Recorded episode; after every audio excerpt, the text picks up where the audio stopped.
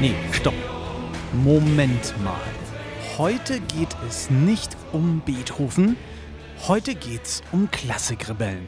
Besser gesagt, um eine Rebellin, Clara Schumann. Und die hat Stücke wie dieses geschrieben.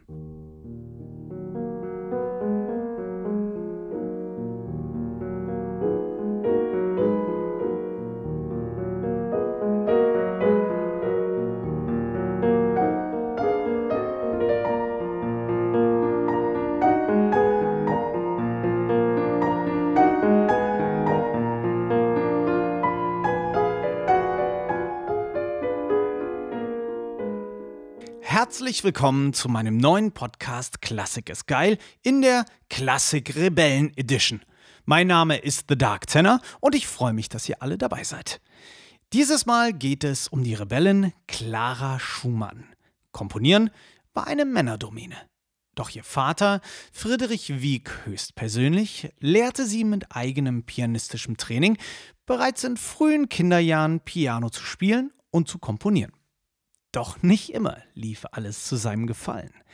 Ihr Vater begann ein Tagebuch für die junge Tochter zu schreiben, in der Ich-Form, als hätte es Clara selbst geschrieben. Über die neunjährige Clara schrieb er. Mein Vater, der längst schon vergebens auf eine Sinnesänderung von meiner Seite gehofft hatte, bemerkte heute nochmals, dass ich immer noch so faul, nachlässig, unordentlich, eigensinnig, unfolgsam und so weiter sei. Dass ich dies namentlich auch im Klavierspiel sei und weil ich Hüntens neue Variationen, Opus 26, in seiner Gegenwart so schlecht spielte und nicht einmal den ersten Teil der ersten Variation spielte, so zerriss er das Exemplar vor meinen Augen und von heute an will er mir keine Stunde mehr geben. Und ich darf nichts weiter spielen als die Tonleitern Kramers Etüden und Kerni Trillerübungen. Das hat ihr eigener Vater über sie in der Ich-Form geschrieben. Verrückt, oder? Kurz danach, als Clara 10 oder 11 war, wurde ihre erste Komposition veröffentlicht. Ganz so faul kann sie also nicht gewesen sein. Trotz all dieser väterlichen Kritik spielte Clara bereits in frühen Kinderjahren eigene Konzerte und erntete immensen Beifall. Sie ging europaweit auf Konzertreisen und setzte sich in einer männerdominierten Musikwelt durch. Einige ihrer berühmten Fans und Zuhörer waren zum Beispiel Goethe, Paganini und Franz Liszt. Als der Einfluss ihres Vaters, Friedrich, weniger wurde, fing Clara an, Stücke von Ludwig van Beethoven und Johann Sebastian Bach zu spielen. Allerdings fand die wahre Revolte weniger in der Musik als im privaten und familiären statt. Denn Clara musste sich immer wieder gegen ihren Vater durchsetzen. Ein weiterer Schüler Wieks blieb knapp ein Jahr bei ihm wohnen, um unterrichtet zu werden. Dieser Mann hieß Robert Schumann. Und es kam, wie es kommen musste, Clara und Robert verliebten sich über beide Ohren. Robert Schumann kennt ihr alle. Einer seiner berühmtesten Werke ist die Träumerei und die klingt so.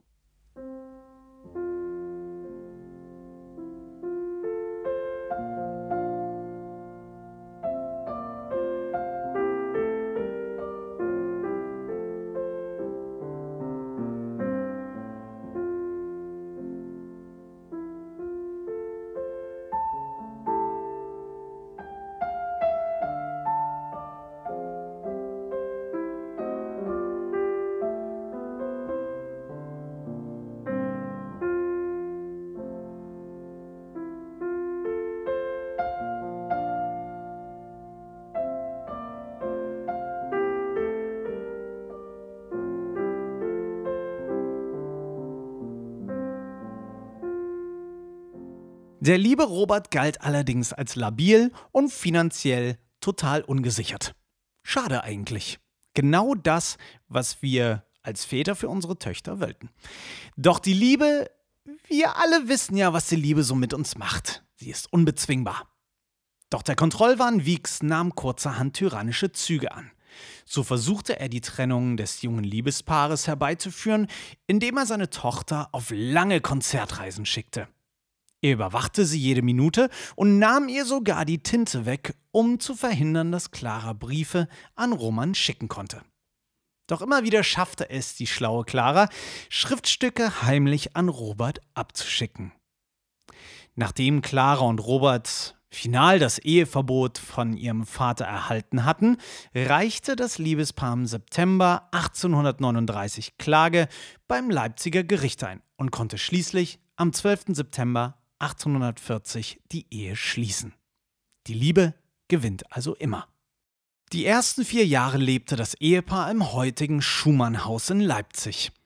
Sie veranstalteten Konzerte und Lesungen, zu denen unter anderem Felix Mendelssohn Bertholdy kam. Die herbeigesehnte häusliche Gemeinschaft aber schien Clara einzuengen. Zwar begann sie ihre durch den Druck des Vaters vernachlässigte Allgemeinbildung mit Schriftstücken von Goethe und Shakespeare aufzufrischen, doch ihr Ehemann sah es nicht gerne, wenn sie konzertierte. Irgendwie kam sie vom Regen in die Traufe, oder? Um weiter zu konzertieren, beschäftigte sich mit Stücken von Johann Sebastian Bach, Beethoven und Chopin. Immer wieder wurde sie von Robert auf Reisen begleitet. Angeblich soll er bei einem Konzert von Clara in Russland gefragt worden sein, ob er auch was mit Musik machen würde. Sie stand im Mittelpunkt und wurde gefeiert. Ihm wurde manchmal von Reichen Geld zugesteckt.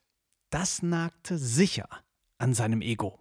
Nach mehreren Umzügen nahm Robert 1850 eine Festanstellung in Düsseldorf als Assistenz des Chors und Orchesters an. Dort bezog die Familie Schumann zwei Etagen eines Hauses. Clara spielte weiter Klavier und studierte die großen Komponisten. Dieses Mal in einem eigenen Musikzimmer, um ihren Mann nicht zu stören. Sie machte einfach weiter ihr Ding. Es folgten harte Jahre. Robert wurde stark krank, fing an zu halluzinieren und wurde nach einem versuchten Selbstmord im März 1854 in eine Nervenheilanstalt in Bonn eingewiesen. Sicher kein angenehmer Ort damals. Clara, damals schwanger, floh mit ihren Kindern zu einer Freundin und Ärzte rieten ihr von einem Besuch ihres Mannes ab. Tatsächlich erst zwei Tage vor seinem Tod wurde ihr erlaubt, Robert Schumann zu sehen. Doch gehen wir ein Jahr vor die Einlieferung von Robert in der Zeit zurück. Johannes Brahms tritt ein in das Leben der Schumanns. Robert hatte in einem Zeitungsartikel dafür gesorgt, dass der bis dahin recht unbekannte Brahms an Aufmerksamkeit gewann. Nach Einlieferung von Robert entwickelte sich mehr als nur eine Freundschaft zwischen Johannes und Clara. Und ach ja, Brahms, das hier kennst du garantiert von Brahms.